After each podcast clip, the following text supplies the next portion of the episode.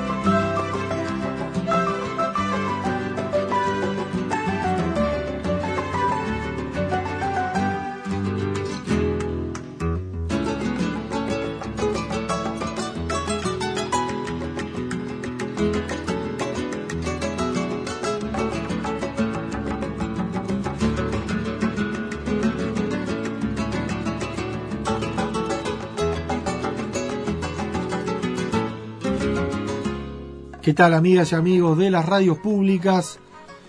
Bienvenidos a Radioactividades. Por aquí Luis Ignacio Moreira Lula, Daniel Ayala. Además de la bienvenida, les, le damos la invitación de quedarse una hora con nosotros y compartir a las 12 en los 1050 y 94.7 de frecuencia modulada, más toda la red en el interior de nuestras queridas emisoras públicas, Radio Cultura a las 20 horas aquí presentes en esta propuesta que en buena medida va a estar en el interior o con historias del interior, historias radiales de Serrano Abella, de Don Serrano Abella, que, que bueno, es un placer conversar con él. Y bueno, el diálogo transcurre en forma fluida en lo que es una memoria prodigiosa, pero además en vivencias únicas que muchísimas o casi todas tienen que ver con la radio porque esas son las preguntas obligadas, pero que también hay hay varias referencias a personajes, a, momentos, a historias que van más allá de la radio. Así que nuevamente Serrano Abella en Radio Actividades, el gusto grande de tenerlo y bueno, le enviamos un gran abrazo. Y el otro pedacito de historia que tenemos para mostrarles hoy o contarles hoy o escuchar juntos hoy es un pedacito de historia de la 30. Eh, lo que fue aquel Boulevard Sarandí y lo que era la prédica y, la voz tan especial en, su pluma también. Estamos hablando de Milton Esquinca, alguien que, que dejó así su huella en la historia de la radio uruguaya. Es una de esas 100 historias obligadas a contar y a escuchar.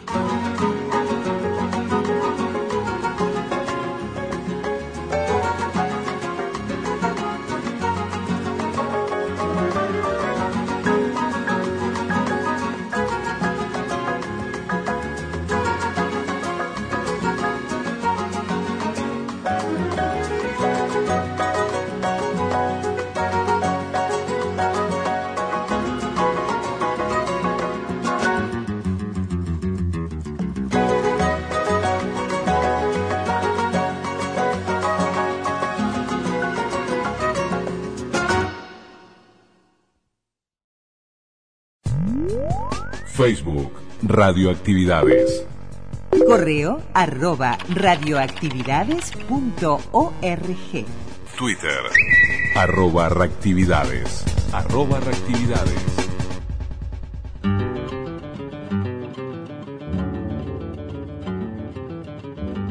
Y nos vamos al interior, nos vamos a Melo.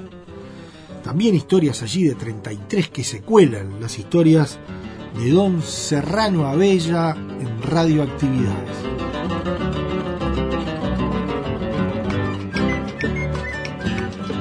Después de la difusora tuviste en Olimar. La, Olimar fue, una radio de resistencia.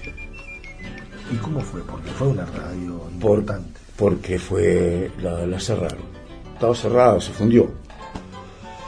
Y, yo cada vez estaba peor en la radio, a pesar de porque la difusora era más, era más militarista que los militares, más, golpista que los golpistas. Y estaba muy mal, además, muy mal, muy mal, ¿no? Ya no, no porque está, no, no, yo no me paré frente a los tanques, grité viva la libertad, pero nadie me vio sentado en la Junta de Vecinos tampoco, ni aplaudiendo, que es otra cosa. Y, y un día, oh, un tipo se murió hace poco, Ignacio Ferrer ahí, y nos juntamos, el, cura Posada, que resistía desde la iglesia, pero resistía, Wilson Nelson Goñi, que había sido este, intendente y, vendía este, una estación de servicio en Asta, eh, el doctor Barrio Sánchez, yo no sé, éramos el doctor Vicentino, un veterinario, éramos un núcleo wilsonista, muy wilsonista. Y la compramos a la radio, este, y, y echamos a andar ahí. Y fue un sueño, una quimera, ¿no? Todos sabíamos desde que entramos allí que estábamos con las botas puestas. y que capaz que salíamos con ellas puestas allí. Pero fue una época este, brutal, brutal, ¿no? Porque primero porque yo rompí el viejo esquema de que había cosas prohibidas. Digo, vos podés tener en cualquier tarea quizá límite, pero en el periodismo, si tenés límite no haces periodismo. Hay ríos que hoy son ausencias, en mi destino de andar y andar. Pero ninguno me dio esa cosa que solo tiembla en el olimar. Pero ninguno me dio esa cosa que solo tiembla en el olimar. De azul profundo, su agüita cumba cantando va. Qué lindo suenen las tardecitas arrobaditas de su cara. Qué lindo suenen las tardecitas arrobaditas de su cara. ¿Y quiénes trabajaban en Olimar? Ah, una guisada nueva toda. Se comían los trenes, no teníamos ni apenas para pagar el BPS y para enfrentar los datos de la radio y la, y la cosa, pero nos comíamos los niños crudos. Ahí una guisada nueva que hasta ahora están algunos de ellos trabajando. Fue una hornada de gente nueva que salió a pelear ahí. Este, pero muy difícil, ¿no? Era una época muy dura. Y además nosotros nos manifestábamos, nos manifestábamos en lo que podíamos, pero nos manifestábamos. Y todos sabían que éramos wilsonistas, todos absolutamente, y hablábamos, hablábamos, este, buscábamos metáforas, ¿eh? Y que la está blanqueado, está bueno que blanquee. Está lindo que blanquee la cosa, y, bueno, cosas todas así, ¿no? ¿Y ¿Los visitaron alguna vez los muchachos? Ah, Varias. Era, era increíble, ¿no? Un día a mí me, me llamaron y el jefe de policía me llamó el jefe de policía. Fui a las 10 de la mañana y había un, en la puerta había un, un guardia civil. Era, eso, la guardia de Oribe, ¿no? La guardia civil, un policía, que había sido compañero mío de, de clase de- del liceo. Y dice, "Bah, mira que está bravísima la cosa para vos, en la puerta. Y entré y el tipo estaba enajenado pero enajenado era una cosa que no era un, un teniente coronel de caballería yo tenía un buen recuerdo de usted porque usted transmitió una vez un raíz que yo gané y me encantaba ahora vengo a darme y usted agarra y dice y usted la, este, hoy pasó un disco prohibido en su audición yo no, yo no pasé ningún disco prohibido no pasaba, ¿por qué iba a pasar? Porque me cerraron la radio. Tenía un coso que decía no se puede pasarlo. El Sabalero, Cita Rosa, este, Loli Mareño. No se puede nombrar a China Zorrilla ni a Villanueva Cose. No se puede pasar a cerrar. No se puede. Estaba, estaba todo prohibido. Pero Chupanqui no estaba prohibido, que era lo que había pasado yo. Y el tema que Chupanqui, además, el tipo lo entendió mal, porque era un tema que dice hasta ahora, dice, ¿dónde? volver al, al paisano argentino, ¿no? No dice dónde, mi, mi patria te han disfrazado, o te han no sé qué, que es peor, dónde está la vidalita, el gaucho con su dolor, papá, no nada que ver. Yo le digo al tipo, pero no, pero es que se desahogara porque no podía hablar con él. Y un tipo escribiendo ahí que debía ser uno de esos taquígrafos, metiendo la piel de contar. Y yo le digo, está equivocado, yo no pasé ningún, no, ¿cómo? No, ¿cómo? No, pues, pasó este tema. Chico. tiraron el grabador. Digo, pues yo le dije a Tahuel Yupan que eso no, no está prohibido. Yo lo prohibí. Ah, bueno, pero lo acabo de prohibir ahora, yo usted. Cuando yo lo pasé todavía no lo había prohibido, usted. Era brutal, era brutal, era brutal.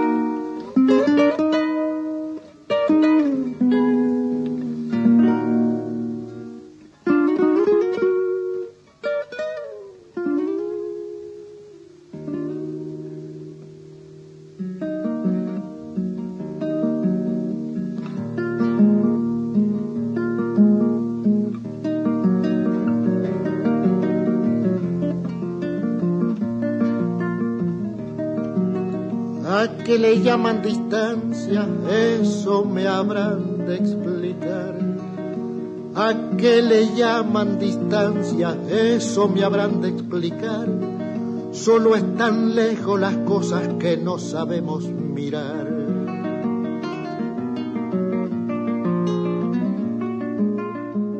Uno a veces lo cuenta ahí y se ríe, pero fueron momentos muy difíciles. También déjame decírtelo porque es verdad.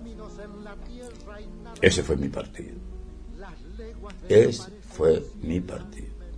Esos fueron los latidos más importantes de mi vida de blanco. Ahí estaba el partido. Hasta la gente más derechista terminó encapuchada y contra, por ese amor a la libertad que el partido tiene, que es un eterno novio de la libertad. No, decía el viejo Herrera, una frase brutal, nosotros, y si les acá padecemos, no tiene el mismo valor, nosotros padecemos el dulce delirio de la libertad. Y era verdad, era verdad, andábamos combatiendo, peleando, era el partido que resistía más, este, que, era lejos el partido que, que, se comprometía más en la esencia esa de la libertad, no la nuestra, ¿no? Que cuando le pusimos ahí pusimos defensor de las leyes del derecho, el derecho que tiene el otro, pensar libremente. Este, no, fue, un, tramo de la vida este, que yo lo reservo con muchas vicisitudes. A mí me allanaron, me llevaron preso, me llevaron para Mina, me tuvieron cuatro días en un calabozo. Este, todas las cosas que pasé, que pasó mi familia, los juicios míos que eran unos niños ahí cuando andaban allanando y golpeando las mesas y las sillas por las patas esas, a ver si caían las balas y metían las manos en el azúcar. Y, digo, 16 tipos ahí, ¿no? Así que esa radio Limar quedó eh, latiendo la radio en claro, Sí, sí, la radio eh, fue una radio de resistencia. Éramos, nosotros todos sabíamos que era una radio de resistencia, que estaba condenada a morir. ¿No, verdad? La milonga se ha perdido, no la pueden encontrar. Unos dicen que la han visto cerca de San Nicolás. El paisano grosito, puestero del lau de Puan, asegura que la ha huido por la orillita del mar. Y anda por ahí lo que dice don Gavino el mayoral, que la ha escuchado quejosa cerca de la paternal la milonga se ha perdido. No la pueden encontrar.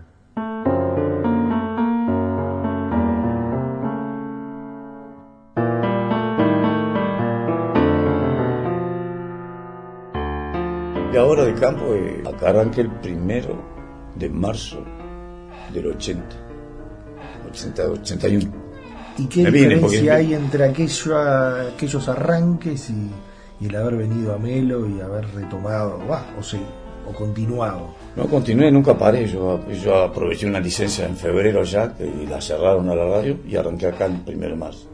No, no paré nunca, el de campo no paró. Por eso, porque hay diferencia Cambió de aquellos inicios, y además otros años, ¿no? Estamos hablando de 68, y La radio es lo único permanente del cambio, como dijo alguien casi científicamente, ¿no? Porque cambias todos los días. Yo, una vuelta cuando el primer 13 de abril aquel este, allí frente al palacio, que armaron un, escenario ahí, este, siempre recuerdo eso, que el doctor Corso leyó la proclama y yo estaba moderando el acto.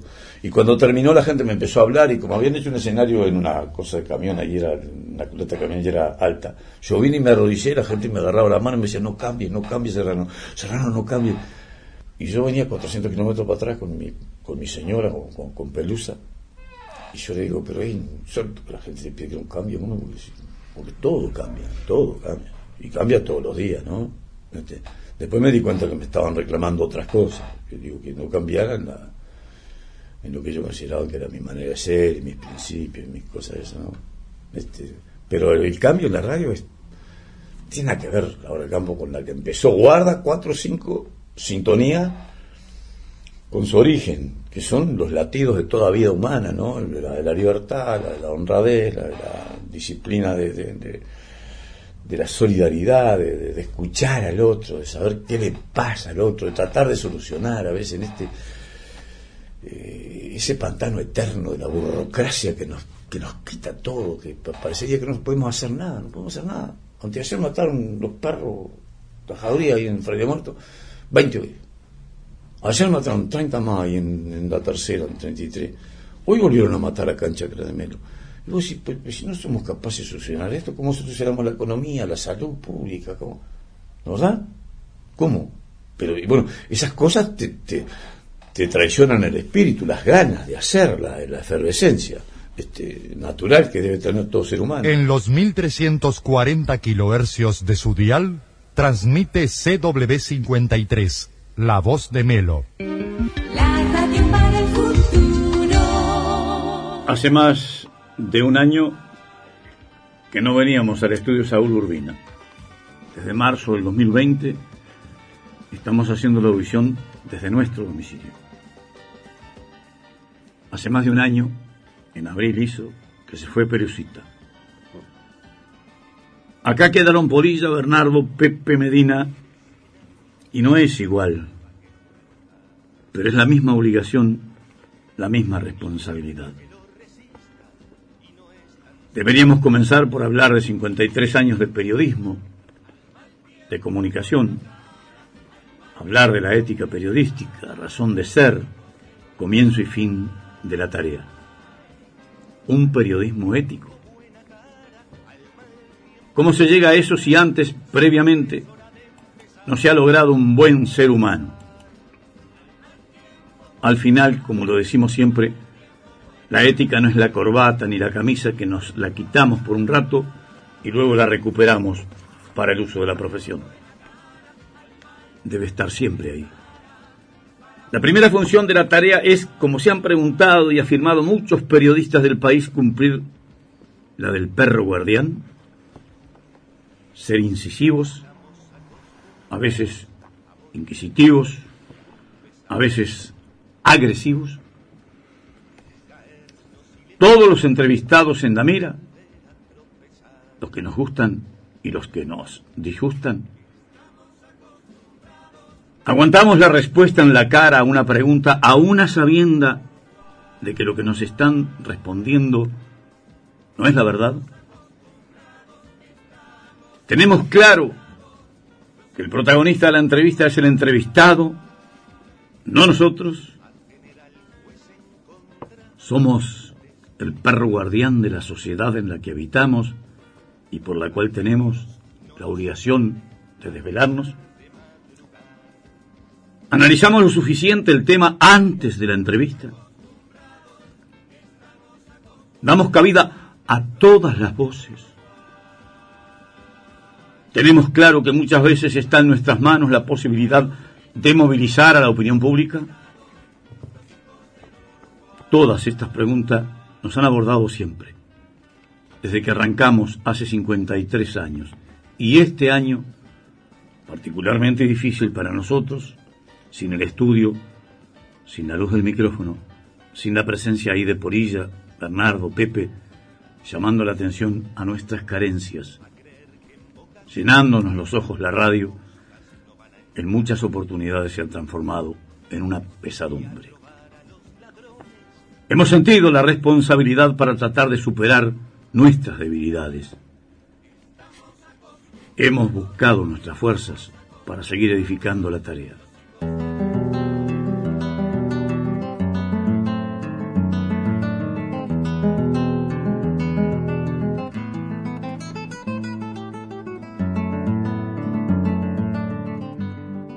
Pero la radio cambia, cambia, cambia todos los días, cambia todos los días en todos lados, a veces a favor y en contra. Yo a veces voy Y miro cómo hacen radio ahora y me pregunto, pero realmente estamos haciendo radio mejor que antes, ahora. Que tenemos elementos. vos- Sí, sí, tecnológico. vos- pero claro. Pero escuchaba, ¿cómo hacías un reportaje? Yo le hice un, a, a Atahualpa Yupanqui un reportaje, tuve que esperar que terminara un concierto que dio en el Progreso.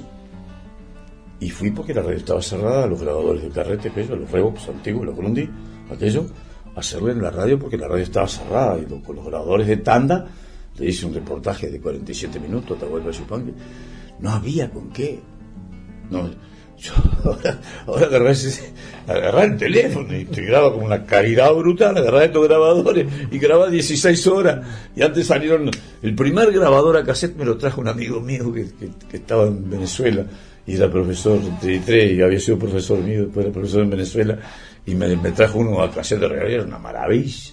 ¿no? Donde salía con él y le cambiaba. etcétera. Y lo que pasa es que viviste durante todo, o sea, viviste de Sí, sí. cerca aquellos grabadores. Sí, eh, soy tan antiguo que tampoco digo, no, no, no. con todos no, los no arranqué no, no arranqué comunicando Pero- con señales de humo como los indios de casualidad. Pero la fuerza, las ganas, la vocación en la comunicación no cambió, al contrario. ah, no, ah, no, y lo siento ahora, fíjate que hace ahora, el, el 21 de junio, hace 54 años que me levanto a las 4 de la madrugada, el 18 cumplo 80 años.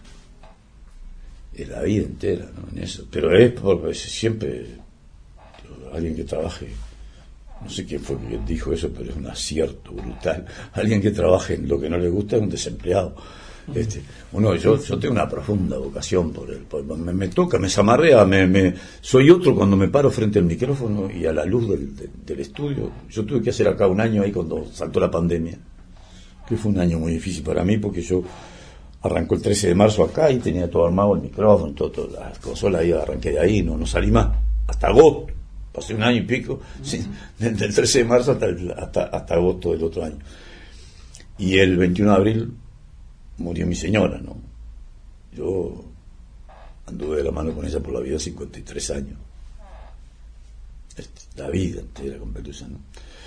Y me comí todo un año y medio acá, encerrado, que lo que me servía era la quinta, y salía a trabajar en la quinta, a dar vuelta a tierra, a escaparme. a- a- a- Pero la radio siempre, siempre eh, extrañaba muchísimo, en esa instancia cuando quedé acá, extrañaba muchísimo la luz del estudio. Eh, estoy acostumbrado que la luz es el, el, de- el detonante. Aquí dejaste de ser. Hay que salir. Aquí está, y este de personaje radial, y este, ¡pum! saltó ahí y vos. Y vos y era un- es casi. eh, es caballo y jinete, es centauro, se confunden las dos cosas ahí, ¿no? Y yo la extrañaba mucho acá. Extrañaba a veces, extrañaba el ámbito del, del estudio, los gurises, que acá tenía que. Gracias a también a un grupo de WhatsApp ahí digo, che, mira que se comieron el aviso 15 15, mira sí, que sí. guarda, Igual- cuánto tiene la nota. Este, pero, digo, era, era gracias a estos elementos también. Estos elementos eh, son brutales desde el punto de vista de la comunicación. Hemos sentido la responsabilidad para tratar de superar nuestras debilidades. Hemos buscado nuestras fuerzas para seguir edificando la tarea. Y hemos dudado. No estamos negando cada día el derecho, el placer a ser felices, extrañando en reclamos permanentes lo que no tenemos e ignorando casi siempre lo que sí tenemos mezclando muchas veces en la misma bolsa bienes materiales y afectos, lo que es peor, preocupados a veces por los primeros y olvidando regar los segundos. Todo esto razonando en voz alta, al sumarle una madrugada más a los 53 años. ¿Qué clase de comunicación? ¿Qué fenómeno es este que nos mantiene vivos, vigorosos y luchando? ¿Cuánto queda atrás? ¿Qué hay por delante? ¿Cuánto se conserva en 53 años de lucha? No existe periodismo con renunciamientos. No hay periodismo habitando silencios cómplices. No se trata, por supuesto, de estar en contra de todo, pero tampoco de justificarlo todo. La lucha en el dial se hace sin padrinos y sin miedo, ateniéndose a las consecuencias. No dan 53 años para decir todo lo que hay que decir y basta un minuto para callar lo que no se debe callar. El periodismo, el, el de mi generación al menos, se hace aprendiendo. Caminante, no hay camino, se hace camino al andar.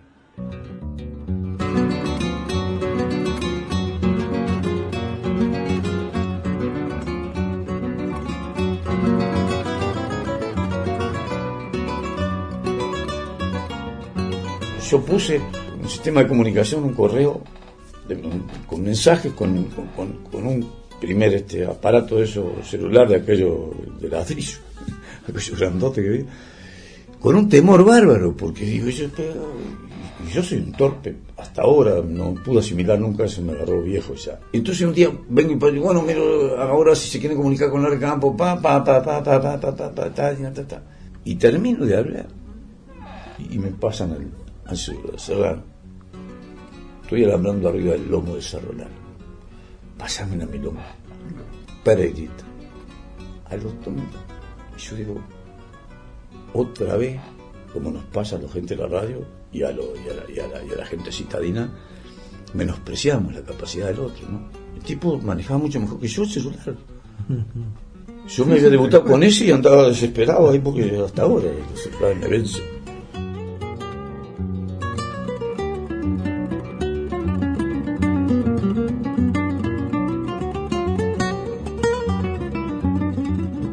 La responsabilidad de los periodistas con la gente es mayor, superior, y debe estar por encima de cualquier patrón, de cualquier gobierno, de cualquier poder. 53 años marchando con más de medio siglo sobre las espaldas hacia el territorio desconocido del futuro, lleno de ayeres, soñando mañanas sin atisbo de rencor ni odio que no nos cabe, golpeado de profundas distrezas para alertar el fervor reparador de las alegrías hasta que el último día nos anuncie el final del viaje. Gracias a todos, a ustedes especialmente, que desde los lugares más remotos nos arrojan el valor sin par de sus presencias que han ido formando las ruedas de la madrugada. A la vida que aún nos late. A la muerte que por razones biológicas está más cerca. Al sueño. A la esperanza. Al compromiso del trabajo, ingredientes sin los cuales habíamos capitulado ya hace mucho tiempo. Abrazo a todos y la invitación a dar mañana si Dios quiere, juntos, el primer paso hacia los 54 años. Era Serrano Abella en Radioactividades.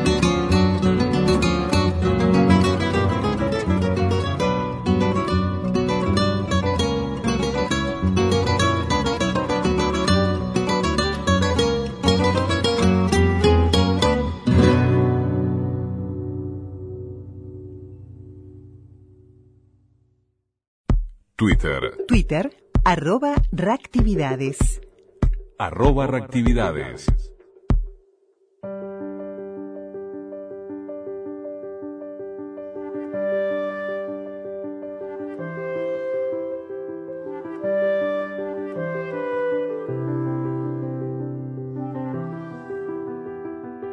Y ahora es momento en radioactividades de meternos en historias de la radio de Montevideo, nunca más, nunca mejor dicho Montevideo, porque estas historias eh, tienen nombre y apellido. Milton Esquinca, pero también tienen un nombre que identifica a, esta ciudad, a la ciudad de Montevideo, a la que estamos haciendo referencia. Boulevard Sarandí. Esto era un espacio de, la 30, muy recordado de CX30, en donde Milton Esquinca era su protagonista y que es un placer volver a escuchar.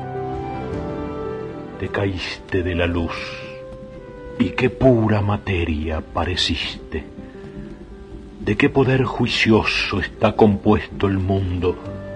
Vista esa ley de que todo no se parezca a nada, pero tu desnudez sí se parezca a todo. Esa piel tuya tiene algo extremo, no me digas que sospecho que la alegría primera toda junta, la liviandad del mundo que se estrena con todas sus potencias, y así me lo dijiste, en un idioma adánico, sin trabas y tan inteligible que sólo cabía besarte y multiplicarte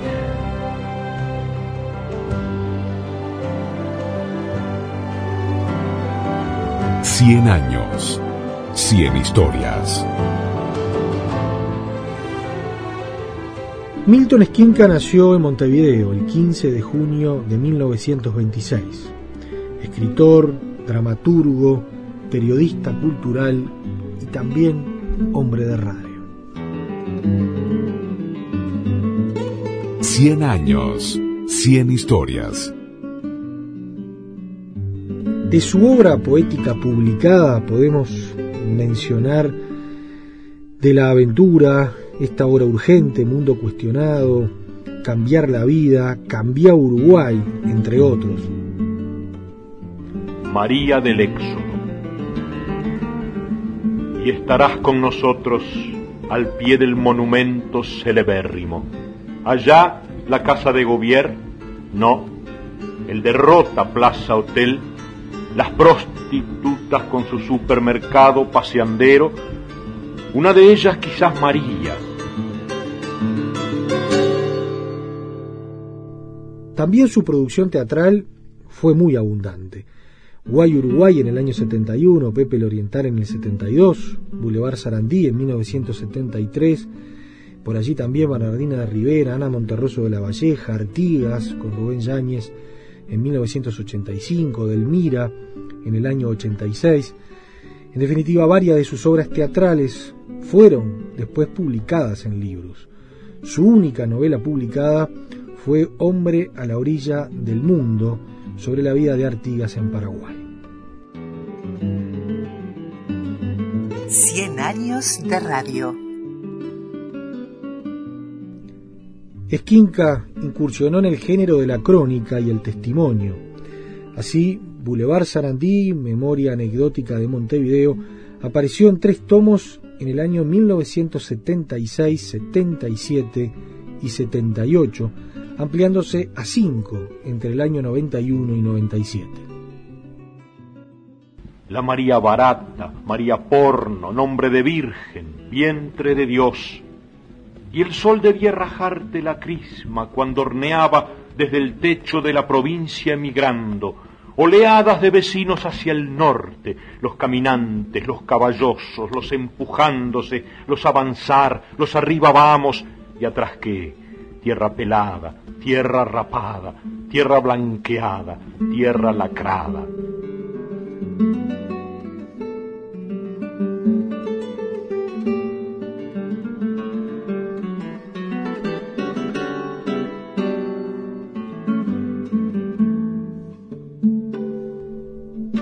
En 1994, y si de radio se trata, reunió una selección de notas transmitidas por CX8 Radio Sarandí bajo el título Juegos en la 8.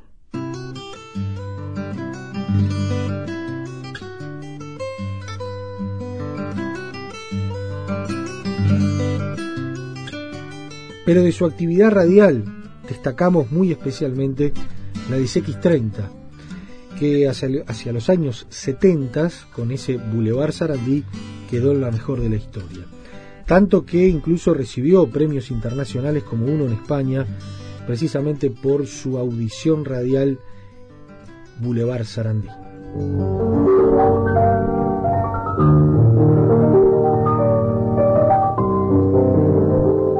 Boulevard Sarandí Radioactividades. Desde nuestra calle más tradicional reviven anécdotas, gentes y lugares de Montevideo a lo largo de sus 250 años.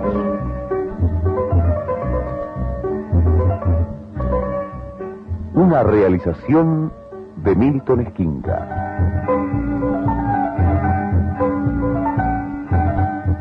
Muy buenas noches. Hoy quiero hablarles, para empezar, del hombre que hizo sonar las campanas de la iglesia matriz durante 30 años, o algo más acaso. Desde el inicio de la Guerra Grande, más o menos, 1843, hasta la década del 80. Y que fue una figura muy querida y popular en el Montevideo del siglo pasado. Aprovecho para decirles que con ella inauguro la galería de personajes populares montevideanos que van a desfilar aquí y que van a ser muchos y muy sabrosos y muy queribles en cuanto constituyen esa fauna de tipos del pueblo que la gente distinguió con su afecto y con su buen recuerdo y que se singularizaron por alguna nota, algún carácter que los hizo perdurables. A lo largo de toda la historia montevideana los vamos a encontrar, desde la colonia hasta ayer o antes de ayer, y aquí irán viniendo, como siempre, un poco al azar y en desorden, como suelen venirnos los recuerdos de las cosas que merecen rememorarse. Y me parece que para abrir esa galería nadie más indicado que este popular campanero de la matriz, ya que la matriz está tan entrañada con la médula montevideana, y lógico que venga él a esta audición que se llama Boulevard Sarandí, ya que muchas de sus andanzas diarias tienen que haber tenido a Sarandí por escenario, y nuestra calle habrá visto pasar mil veces la figura paquizamba y contrahecha de este moreno que tenía por orgullo, muy legítimo, el de hacer un verdadero arte del repique de nuestras campanas principales. Radioactividades. Muchos datos de su historia real se ignoran, porque cuando Sansón Carrasco, seudónimo de aquel recordable cronista de las cosas montevideanas que se llamó Daniel Muñoz, se acercó a este moreno para indagar sobre él, el campanero ya tenía como 90 años y su memoria no lo ayudaba y muchas cosas de su pasado las tenía difusas o imprecisas. Decía haber nacido en Pernambuco, y no ser hijo de esclava, sino de morena liberta. La poca instrucción que recibió la tuvo de los padres franciscanos de aquella ciudad brasileña, que mucha ciencia no le inculcaron, pero sí un arte del que después se valdría siempre, el de campanero precisamente, aprendido junto a un consumado maestro que en aquel país había. Un día tampoco quiso recordar por qué los padres franciscanos deciden desprenderse del negrito Ambrosio, que así se llamaba, y lo metieron en un bergantín que lo trajo al Plata. Cayó en Montevideo, y otro punto oscuro es cómo se vinculó a José Benito Lamas, cura de la matriz por entonces. Tenía que ser muy joven en ese momento, aunque, como con mucha gracia anota Sansón Carrasco, Montevideo siempre lo conoció viejo.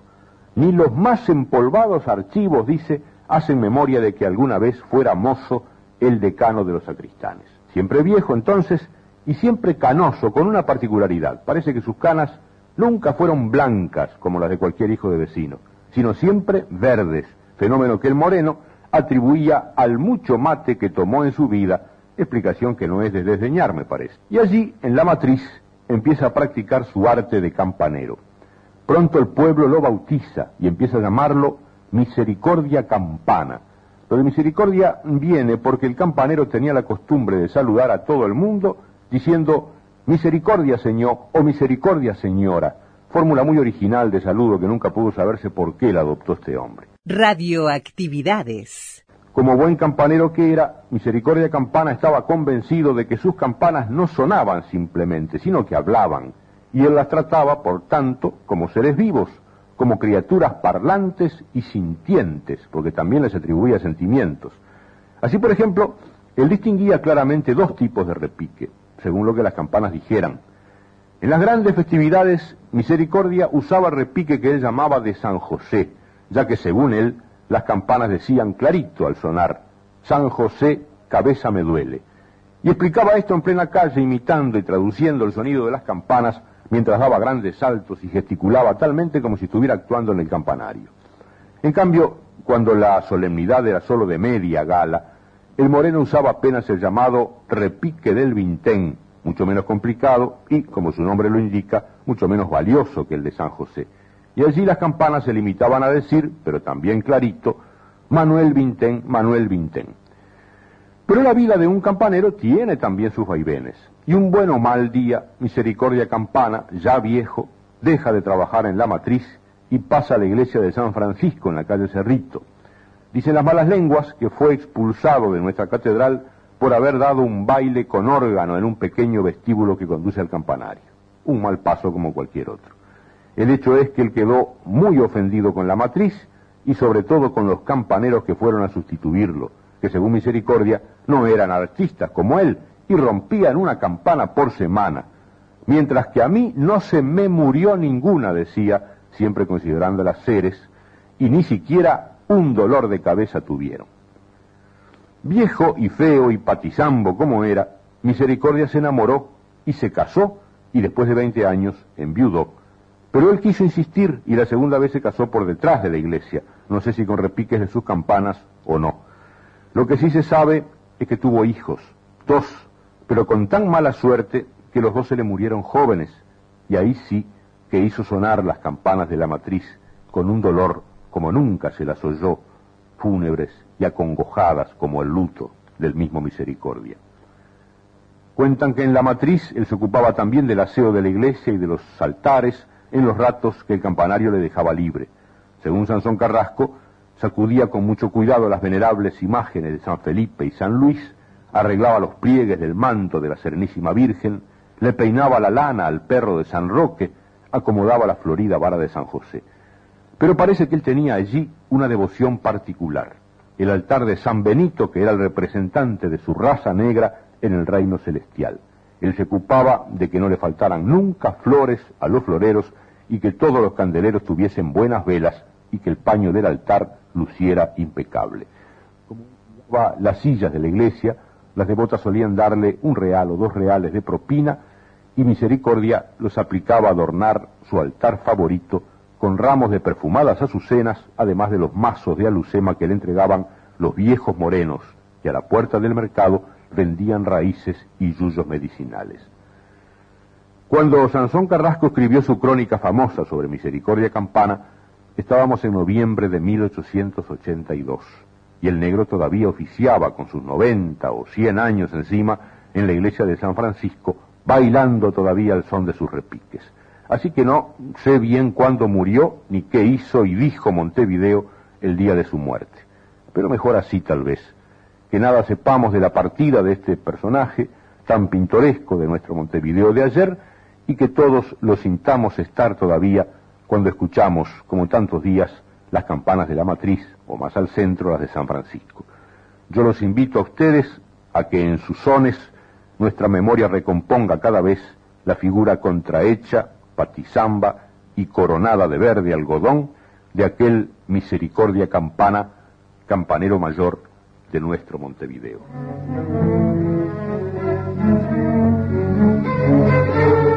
Cien años de radio. Un dato cortito para anotar y seguir viaje. Cuando ustedes pasen por frente al Palacio Municipal, acuérdense de dos cosas, de toros y de ataúdes. ¿Por qué? Pues porque en ese mismo lugar, en ese exacto predio, funcionó una de las plazas de toros primeras que tuvo Montevideo, donde se celebraron corridas en que se practicaban, dice la crónica, todas las suertes del arte taurino. Y después de Plaza de Toros, ese lugar fue un cementerio, el cementerio que se llamó de los ingleses. No sé si será cierto, pero siempre oí decir que cuando se hicieron las excavaciones para los cimientos del Palacio Municipal, todavía aparecieron algunos ataúdes del viejo Camposanto. Tanto esos toros como ese cementerio fueron de la época colonial. En su lugar, hoy tenemos el gigantesco y municipal edificio que se pierde ladrillos arriba entre las nubes, pero a no olvidarnos de lo que hay en su base, ligándolo al pasado remoto de nuestro Montevideo. Estimados amigos, les decimos, como siempre, hasta mañana en que volveremos a estar aquí con ustedes a las 22 horas. Muchísimas gracias.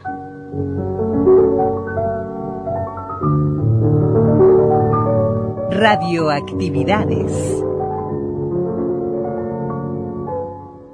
Boulevard Sarandí.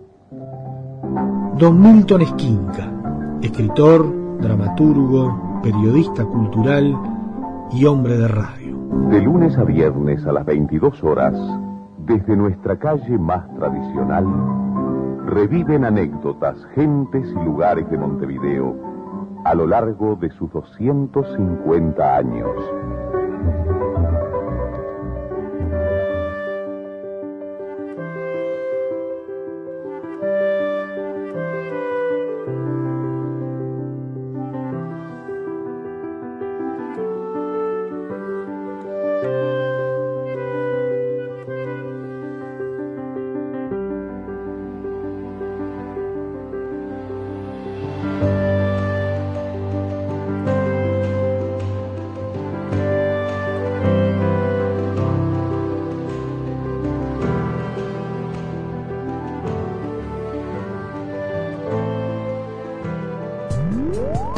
Facebook, Radioactividades.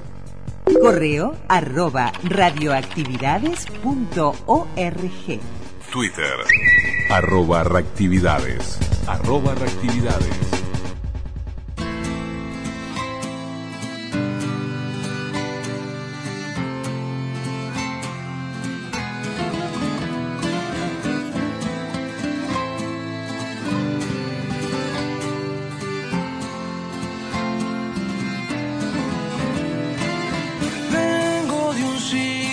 Perdido en el sur, entre gallegos y gitanos.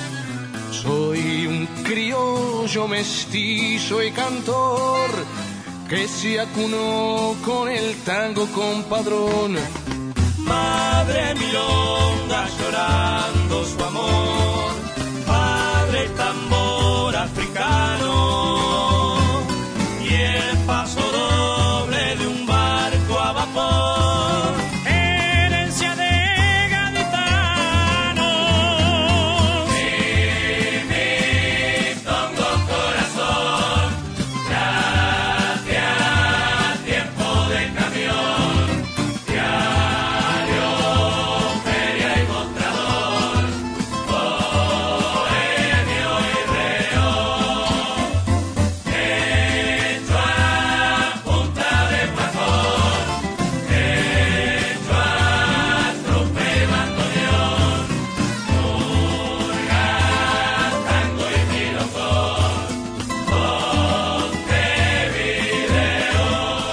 Y así vamos cerrando un programa más, un fin de semana más con la radio, con su historia.